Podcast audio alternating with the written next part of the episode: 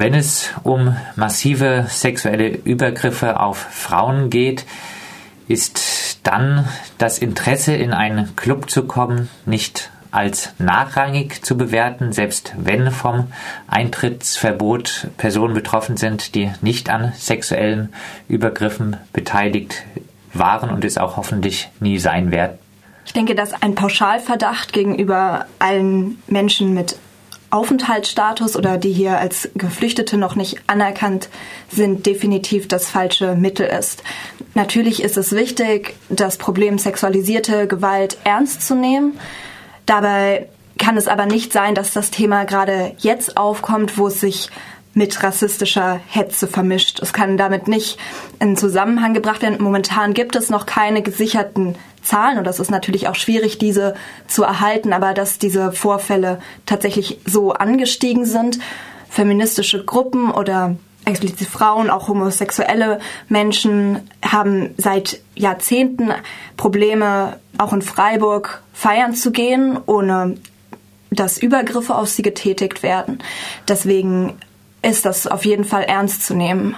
Die Frage ist ja aber, wenn man Menschen schon an der Tür abweist, wie da das Problem aber tatsächlich behoben werden kann. Es muss darüber gesprochen werden und auch vor allem anerkannt werden, dass es ein gesamtgesellschaftliches Problem ist, dass nicht Geflüchtete da zur Rechenschaft gezogen werden, obwohl sicherlich auch Geflüchtete, aber auch Menschen, die hier schon ihr ganzes Leben in Deutschland leben, deutsche Nationalität sind oder was für auch eine Nationalität für immer haben, dass die genauso übergriffig werden können. Und da gilt es, eine gesamte Debatte anzufangen.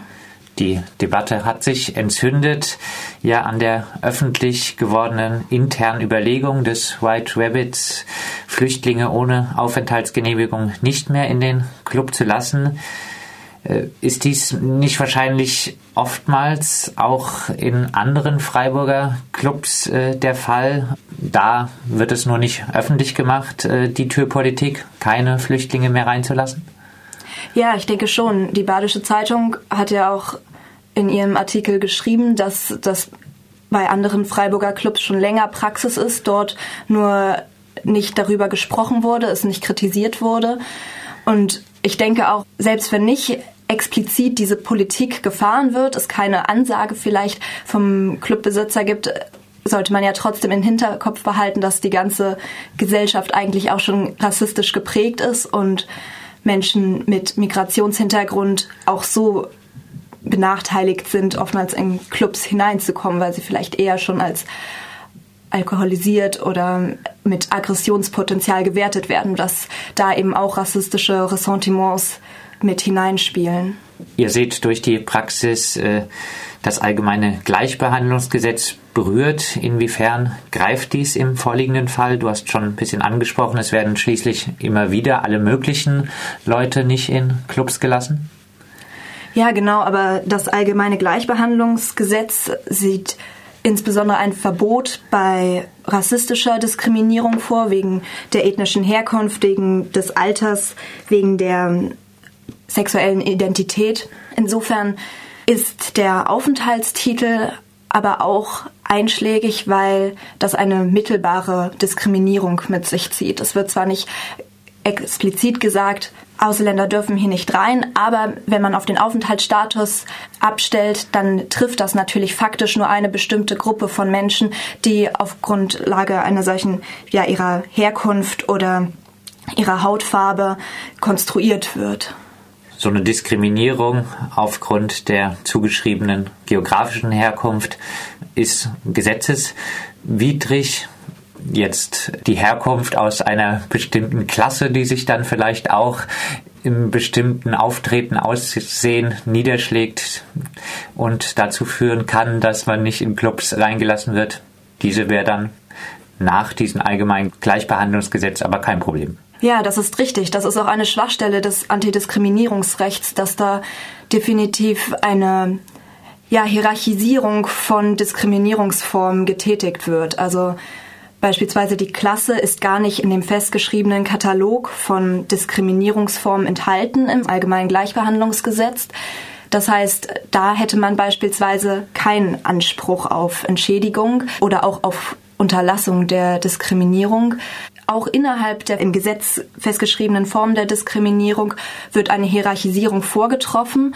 Die rassistische Diskriminierung wird sehr ernst genommen. Dort sieht das Gesetz keine Möglichkeit vor, diese Diskriminierung zu rechtfertigen, während das bei anderen Diskriminierungsarten, beispielsweise der Diskriminierung aufgrund der Geschlechtsidentität, das in dem Falle das auch schon einen sachlichen Grund haben kann, weshalb diese Diskriminierung gerechtfertigt ist in bestimmten Fällen. Also das ist auch eine ja, eine Diskussion, die KritikerInnen des Antidiskriminierungsrechts immer wieder mitprägen. In der aktuellen Debatte rät der AKJ jetzt Betroffenen von einer rassistischen Türpolitik, sich äh, zu melden und äh, bietet Unterstützung an, auch bei etwaigen Klagen. Könnte man denn juristisch gesehen irgendeinen Schaden geltend machen, wenn man nicht in einen Club kommt? Wenn man eine Abweisung am Clubeingang erhält und schon Indizien vorliegen, dass das aus einem rassistischen Hintergrund erfolgt, beispielsweise indem gesagt wird, dein Aufenthaltsstatus ist noch nicht gesichert oder du kommst genau aus diesem Grunde hier nicht rein, dann muss der Clubbetreiber beweisen, dass diese Diskriminierung nicht erfolgt ist. Die Beweislast wird damit umgedreht zum Clubbetreiber hin. In dem Fall hat dann der Betroffene oder die betroffene Person einen Anspruch auf Unterlassung der Diskriminierung und auf Entschädigungszahlung. Und nach der derzeitigen Rechtsprechung sieht es so aus, als könnte sie ungefähr 800, 900 Euro aufgrund des immateriellen Schadens einklagen. Siehst du Erfolgsaussichten realistische für solche Klagen? Ja, ich denke schon. Also wenn betroffene Menschen da ähm, mit Erfahrung gemacht haben und Rechtsmittel einlegen wollen, dagegen vorgehen wollen, dann wird der AKJ sie auch gegebenenfalls unterstützen. Flüchtlinge unter Generalverdacht zu stellen, schreibt der AKJ, ist nicht nur verletzend gegenüber den Betroffenen, sondern auch kontraproduktiv im Kampf gegen sexualisierte Gewalt. Sexismus gilt es als gesamtgesellschaftliches Problem zu erkennen und anzugehen. Gibt es denn aus juristischer Perspektive etwas, was man auch aktuell gegen sexuelle Übergriffe im Nachtleben machen kann? Oder ist die juristische, wie so oft hier, die falsche Perspektive? Ja, das ist ja immer die Frage, was dann die richtige Perspektive ist.